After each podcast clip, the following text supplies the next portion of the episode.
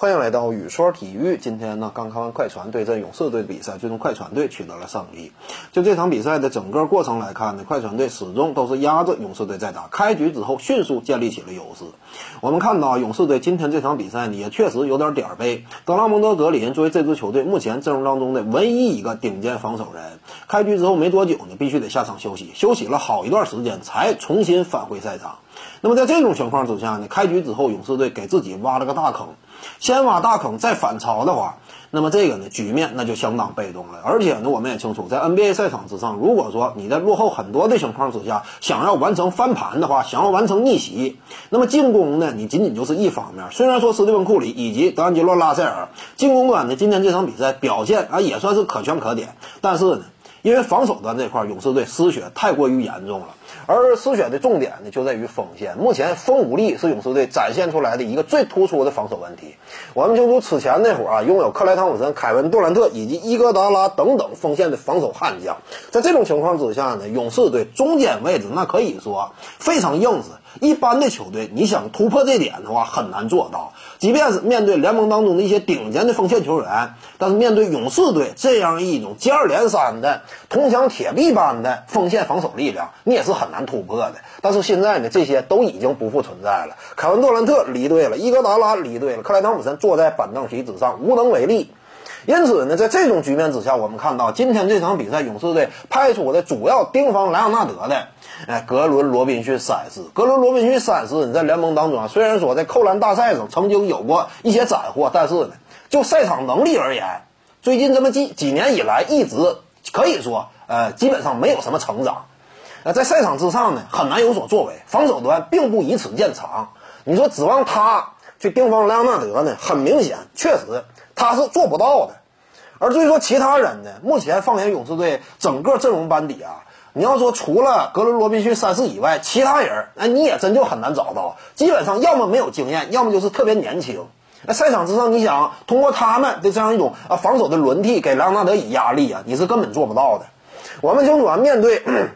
像莱昂纳德这种联盟当中的顶尖小前锋，你在防守端呢需要大量的人手，哎，不断的让他重新适应。啊，进行这样一种防守的轮替，不同的不同的人轮班上阵啊，这样呢，可能说才能够让他在进攻端这块呢啊有所收敛。但是目前勇士队明显做不到，因为我们清楚啊，此前的勇士队，呃，为了留下克里斯而裁掉了麦金尼，这个我感觉呢，当时我就并不是特别看好，因为麦金尼呢他是锋线位置的球员，在目前联盟的趋势之下，锋线位置非常重要，尤其考虑到啊，今年勇士队现有的阵容条件之下，锋线位置硬伤明显。这种情况之下，应该留麦金尼。留麦金尼的话，防守端他与格伦罗宾逊三世一替一换的话，那怎么着呢？也能稍微给对方啊提升那么一点压力，也不至于说像如今这样显得这么被动。所以说留下这个克里斯呢，我们也看到了，克里斯在赛场之上，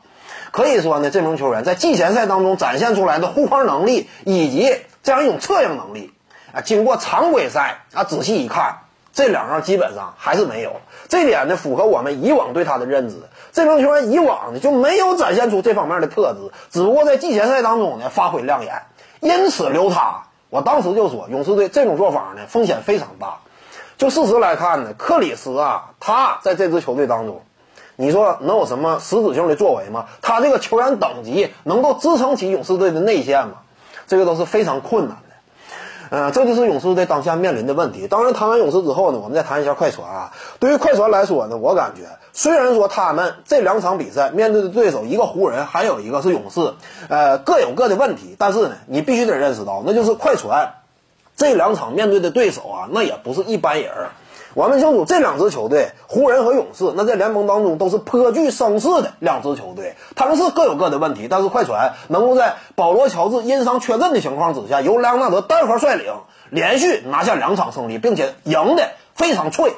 那这个你就必须得看到快船队他这样一种可怕了。能够看到今天这场比赛啊，路易·威廉姆斯板凳席上站出来，可以说进攻端予取予求。同时呢。呃，篮下无论是哈雷尔还是祖巴茨，那可以说在篮下也堪称是进行了一种小小的称霸。在游戏区内，呃，快船队今天面对勇士也几乎是不可阻挡的。这更别提莱昂纳德，他可以说呢，今天这场比赛展现出来了尤为难得的一面。我们清楚，以往莱昂纳德呀，他个人进攻这块攻坚能力那确实首屈一指，但是呢。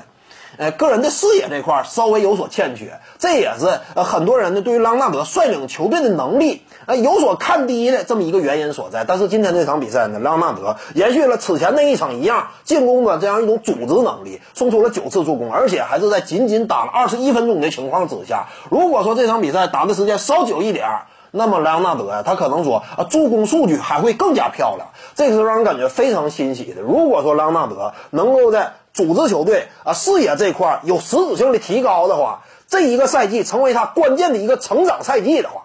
那么不得不说，莱昂纳德他的比赛那就太有想象空间和太具看点了。他的率队能力也必将晋升到另一个层次。这点我感觉呢，是快船队目前为止收获到收获到的一个最大的亮点。莱昂纳德个人的进化。这个确实，如果说他能够呃经经得起时间的考验啊，时间一放长，他仍然能够在这点上展现出来自己的成长的话，那快船队前途那就是不可限量的。本期呢就跟您各位聊这，如果您喜欢本视频呢，点击屏幕右下角订阅，咱们下期再见。